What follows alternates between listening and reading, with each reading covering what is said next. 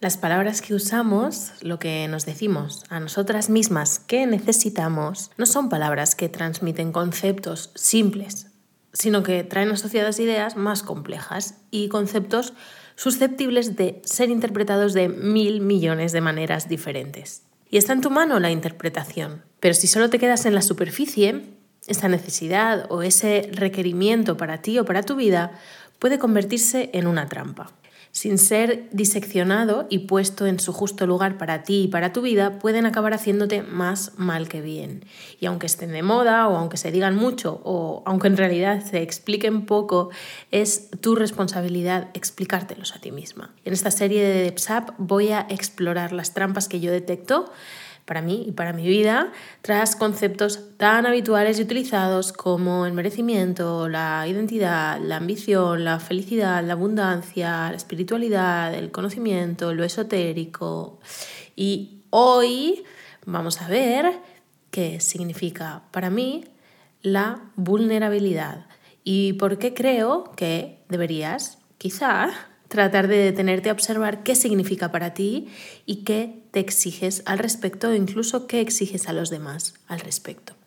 La vulnerabilidad se ha hecho famosa en los últimos años gracias a Brené Brown y hizo una charla en TED y a partir de ahí hizo una serie de trabajos sobre la vergüenza, la valentía, la vulnerabilidad que están súper, súper bien y te los recomiendo.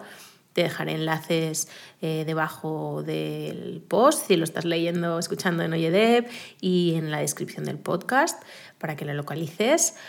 Pero la vulnerabilidad antes parecía solo una palabra de estas difíciles, ¿no? Casi como procrastinación, que antes le llamábamos solo pues vaguear o no hacer lo que tienes que hacer, y ahora tiene su propia palabra.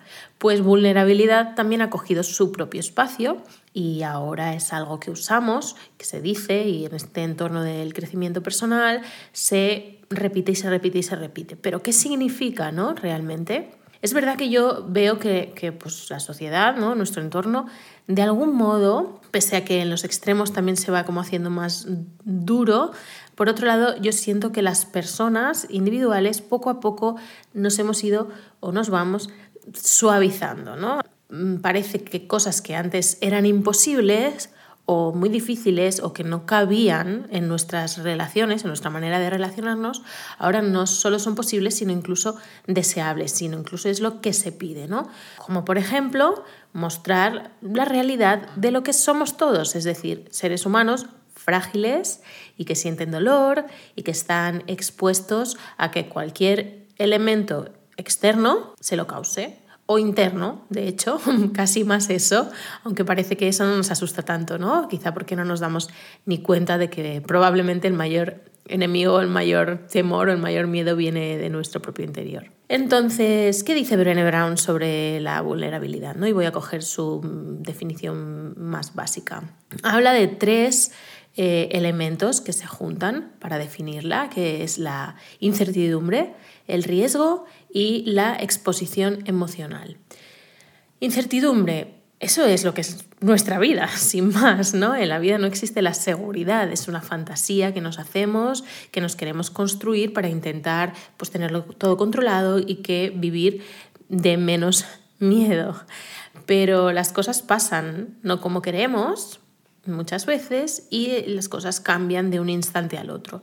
Lo que ahora está vivo, en un segundo puede dejar de estarlo. Lo que está sano puede enfermar. Lo que es amor, en un segundo puede ser odio. Y así con todo.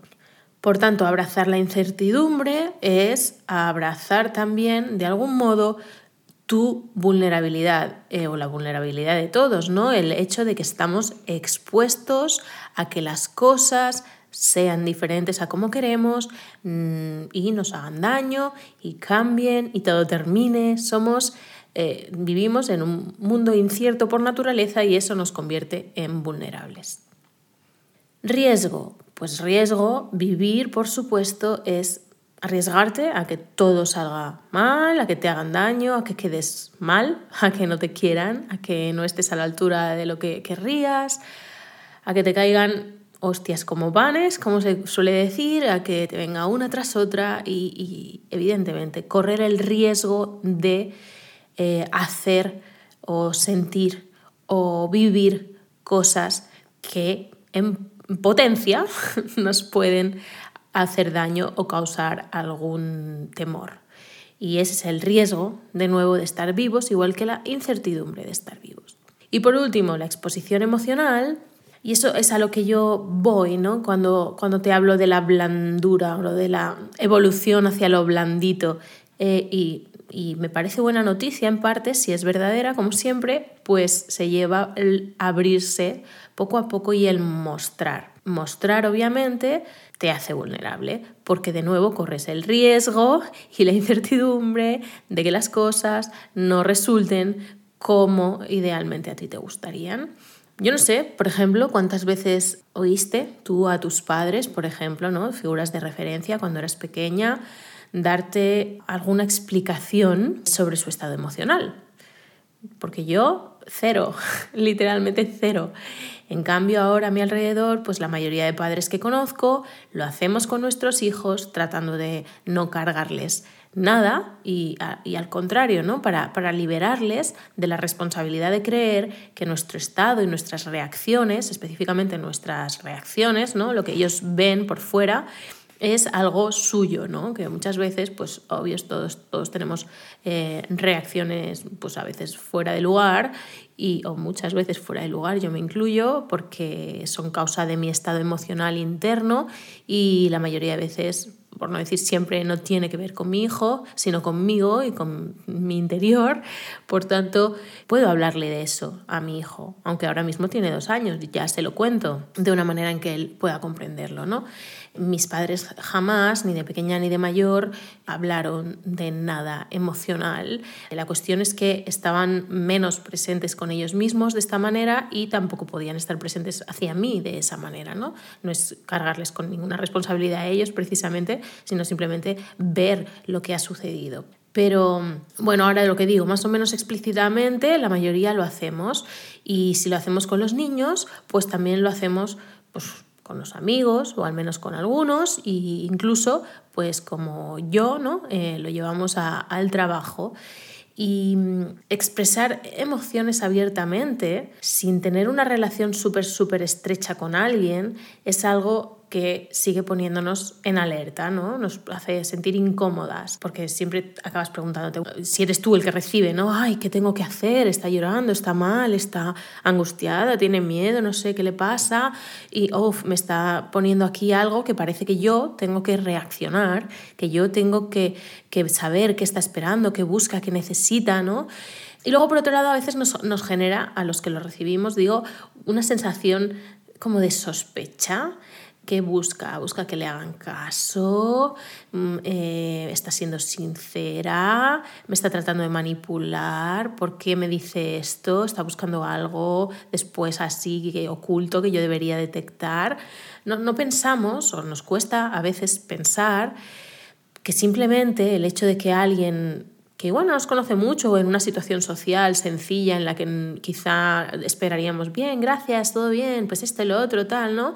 Pues de repente comparta algo, eh, pues eso, desagradable o que le incomoda o que, está, pues que tiene cualquier otra emoción que no es tan socialmente aceptada, nos sentimos aparte de que nos hace sentir incómodas, que están buscando un algo más o que yo tengo que hacer algo con eso. Pero no lo vivimos desde simplemente lo que es o lo que suele ser o lo que sería si fuera sano, ese, ese intercambio que es pues un compartir, simplemente un deseo de ser honesta, una descarga, eh, de hablar con alguien, eh, una necesidad de contacto, a lo mejor eh, de sentir la escucha que tú puedes proporcionar con tus dos orejas.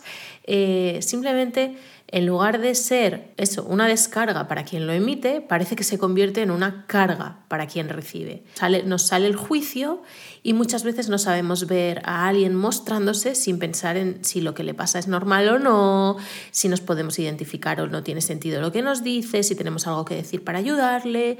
Y al final, y al final o sea, estamos ahí frente a una persona que se está abriendo por lo que sea y a veces me pasa que es que sigo teniendo la cabeza metida en mi propio culo todo el rato en vez de estar ahí con la otra persona, con lo que me está diciendo, porque lo que me está contando quizá pone en juego lo mío.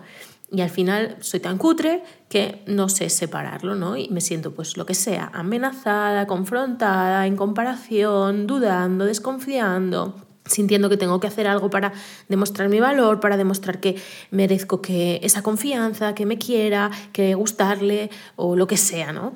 Y, y al final acaba siendo una cosa de mí en lugar de ser una cosa de ella o de él y yo simplemente estar ahí abierta a recibir esa posición vulnerable que es, no es, eh, o sea, es lo que, lo que sigue siendo, ¿no? Una posición vulnerable del otro que bueno, te animo por supuesto a explorar, a ver cómo te sientes tú frente a eso y cómo reaccionas, tanto cuando emites como cuando recibes, pero otra de las cosas que me toca y me toca de cerca, ¿no?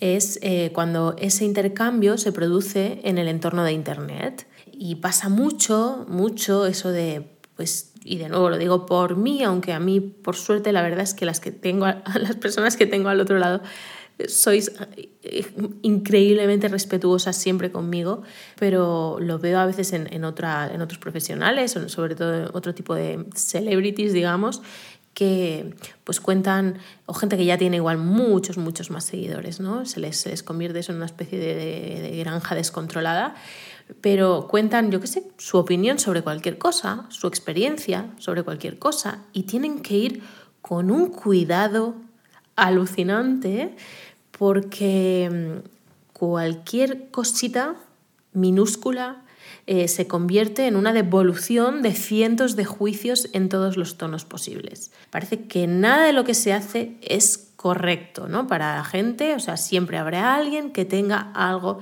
que observar respecto a lo que tú estás emitiendo a través de Internet, ¿no? Respecto a lo que tú sientas, pienses o compartas. Si se llora, porque alguien, o se manifiesta algo que parece que estás mal, digamos, la gente siente por lo que sea, aunque tú no estés mal, que estás mal, entonces llegan mensajes pues, de ánimos o de apoyo o de queja porque, porque te estás quejando si tu situación al final es privilegiada o de injusticia, de no te mereces lo que tienes, o de rabia, ya se convierten en rabia o en desprecio o lo que sea. Cogen y lo vuelcan ahí, se lo devuelven a esa persona que por cierto ni les conoce, pero bueno.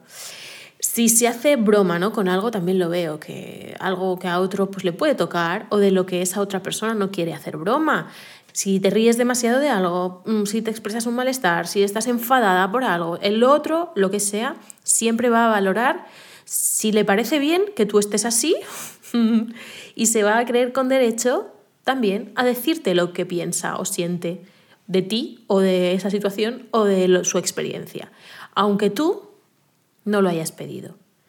Claro, la gente dice, pues no compartas si no quieres que la gente te diga su opinión. Y bueno, claro, ¿no? Pero ¿en qué momento, yo pienso, en qué momento tu ego cree que tienes algo que aportar a la experiencia de esa persona que ni te conoce, ni te necesita, ni necesita nada de ti, ni de tu aportación, porque no te ha elegido para ello, no te ha pedido opinión. Y nos parece quizá que esa vulnerabilidad nos da pie a los demás a participar o el hecho de que lo esté compartiendo en abierto públicamente nos da pie a los demás para opinar y para aportar, pero realmente, realmente no es así. Yo al menos no lo veo así, nunca me, nunca me atrevo a hacer ese tipo de comentarios a, nadie, ni buenos ni malos, ni de apoyo, ni de desapoyo, ni de nada. Eh, a no ser que sean personas a las que quizá conozco mm, directamente, personalmente, ¿no? y eh, quizá no tengamos una relación súper cercana, pero las conozco y, y, me siento con la confianza, digamos, para, para decir o para aportar o para decirle, pues oye, si me necesitas, estoy en el WhatsApp o me llamas o lo que sea a veces damos por hecho cosas que no necesariamente son así. Si alguien tiene un millón de seguidores, no te aseguro que no está esperando que ese millón de personas cada vez que abre la boca le den una respuesta. No es una conversación, aunque lo parezca, porque no puede ser una conversación con toda esa gente. Que por otro lado estarás contentísima porque entiendo que eso es lo que estás buscando, evidentemente, esa exposición para los resultados que tú necesites y el hecho de que tú quieras compartir una vulnerabilidad o no, pero compartir lo que tú quieras desde tu autonomía, de sentirte incluso insegura con lo que estás diciendo, pues aún menos estás esperando que toda esa gente exprese individualmente su opinión sobre ti y sobre tu estado. Y luego hay otra cosa que también me gustaría apuntar sobre esto. Creo que a veces, y yo me últimamente he estado hablando de esto incluso en terapia, malentendemos eh, lo que es la vulnerabilidad y pensamos, bueno, yo personalmente pensaba hasta hace poco que si algo no me resultaba difícil de contar, ¿no? Si, no, si no me daba vergüenza o sudor o me aturullaba o estaba confusa o tenía ganas de llorar o lo que sea que pasase cuando contaba ese algo, ¿no? O cuando pensaba incluso en ese algo o cuando trataba de compartirlo con alguien, si no resultaba difícil es que no estaba siendo vulnerable si siento que si no estoy llorando en ese momento es porque esa cosa no me toca y si no me toca es que no es vulnerable, es que ya es algo que, bueno, ni siquiera, o sea, estoy como estoy compartiendo, pero no, no me estoy poniendo en una situación eh, vulnerable.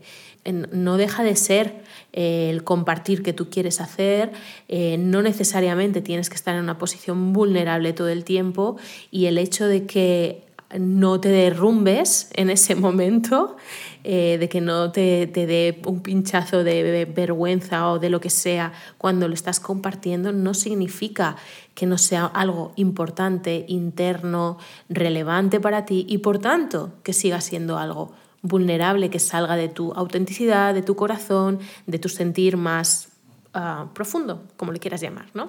Si tú te estás sosteniendo a ti misma en, esa, en ese compartir, si tú ya tienes las herramientas para haber reflexionado, digamos, sobre ello, trabajado todo eso y te estás sosteniendo de nuevo a ti misma en ese compartir, no lo vives como una amenaza, sino solamente pues hay un fondo de riesgo, ¿no? De siempre hay ese fondo de qué va a hacer el otro con esto que yo le comparto, tanto si lo hago aquí en internet como en persona con quien sea o lo que sea.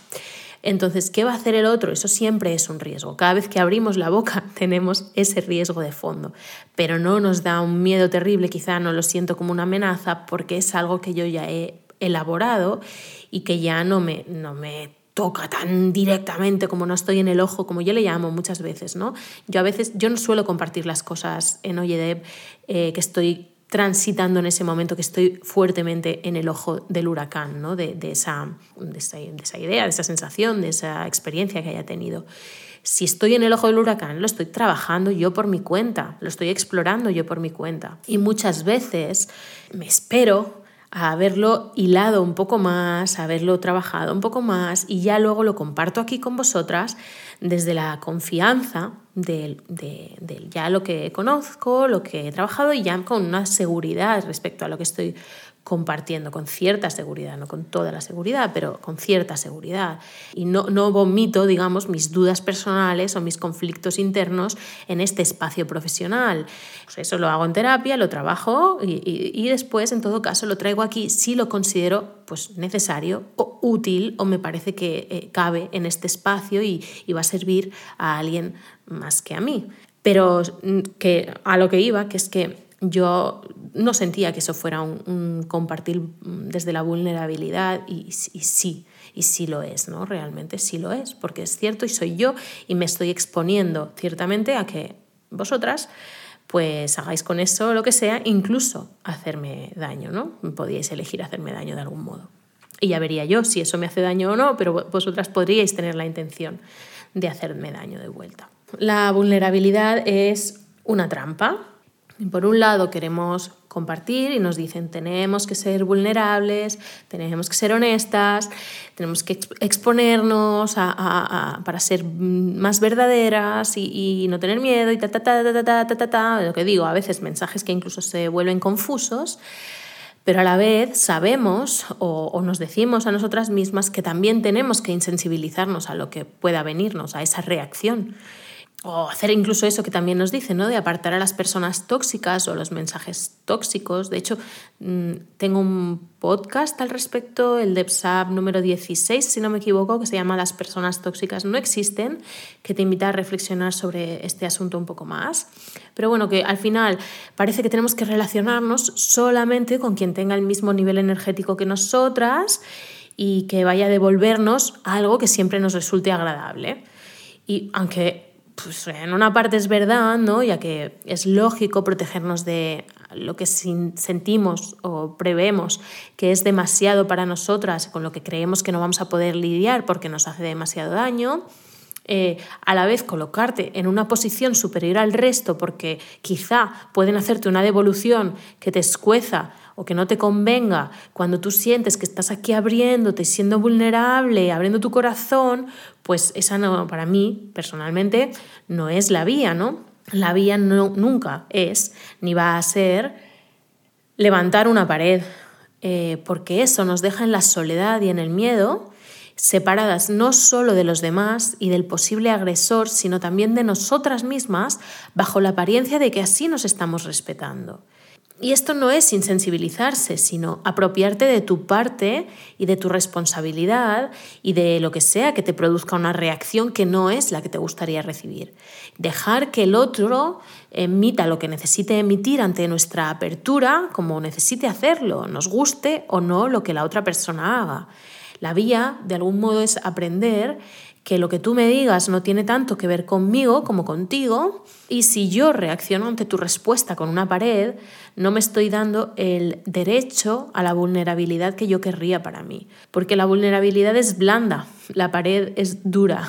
En lo duro probablemente me quede con lo que he vivido siempre, que es esa pues, incomprensión, el juicio, la opinión, el consejo, no los, el consejo no solicitado, obviamente, no la presencia y la escucha, no el abrazo y el aquí estoy, no el abrazo y el aquí estoy del otro, que es lo que siempre estaríamos buscando, sino el tuyo propio, ¿no?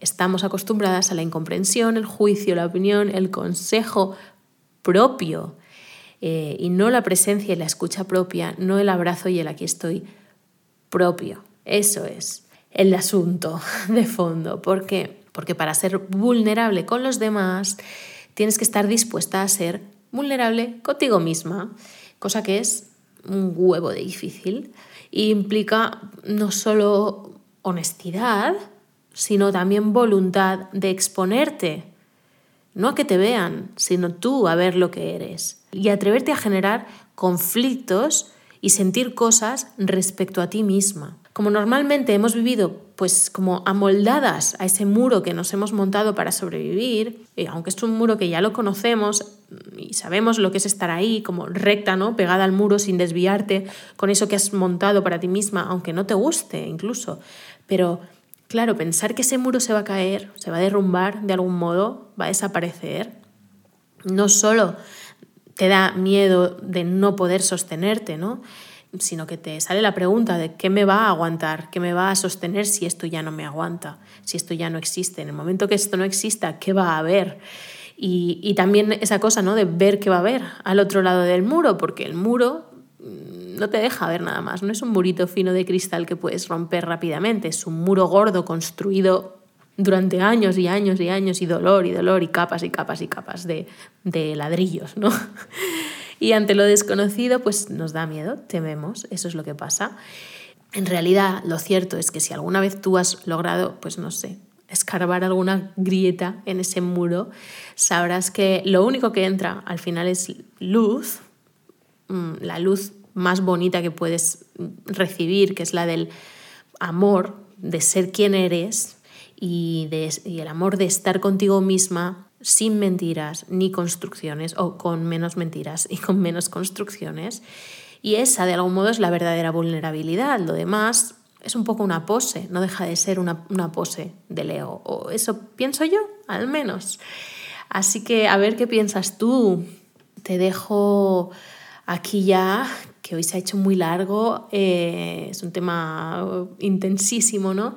Pero te animo a que, a que investigues por tu cuenta qué pasa para ti eh, por ser vulnerable, qué, qué tiene alrededor para ti todo eso. Por si no nos conoces, me llamo Deb y en Oye mi pequeño equipo y yo nos dedicamos a crear formación online para ayudarte no solo a ser más rica por dentro y por fuera, sino para que puedas serlo sin tener que seguir ningún dogma más que el tuyo propio, que puedas hacerte responsable de ti misma sin perder de vista el mundo y crear una vida y un trabajo a tu medida, que te deje dar y recibir lo que tienes para dar y lo que quieres recibir. Que no te den gato por liebre, que no te hagan creer que te falta algo siempre, que tienes que ser diferente a como eres, porque si piensas por ti misma, tienes la mitad del trabajo hecho. Nuestros programas te ayudan porque te hacen preguntas en vez de darte respuestas, como hacen la mayoría porque yo no sé nada sobre ti. ¿Qué voy a saber? Tú lo sabes todo o lo sabrás si te detienes a preguntar. Por eso, si no sabes qué hacer con tu vida profesional todavía, puedes empezar a explorarlo en oyedev.com barra química, en nuestra clase gratuita de Tu Química Emprendedora.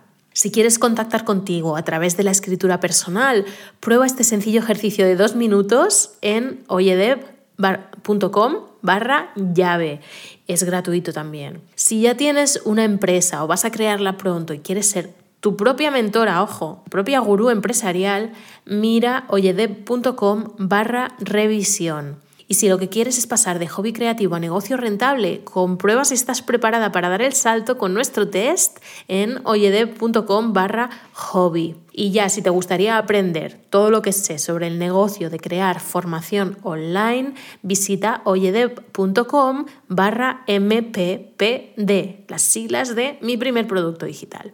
De todos modos, te dejo los enlaces en la descripción del podcast y te doy muchísimas gracias por haberme escuchado, eh, por haberte atrevido a explorar un poco más esta trampa, estas múltiples trampas de la vulnerabilidad y te mando un abrazo. Nos vemos de nuevo en el próximo episodio.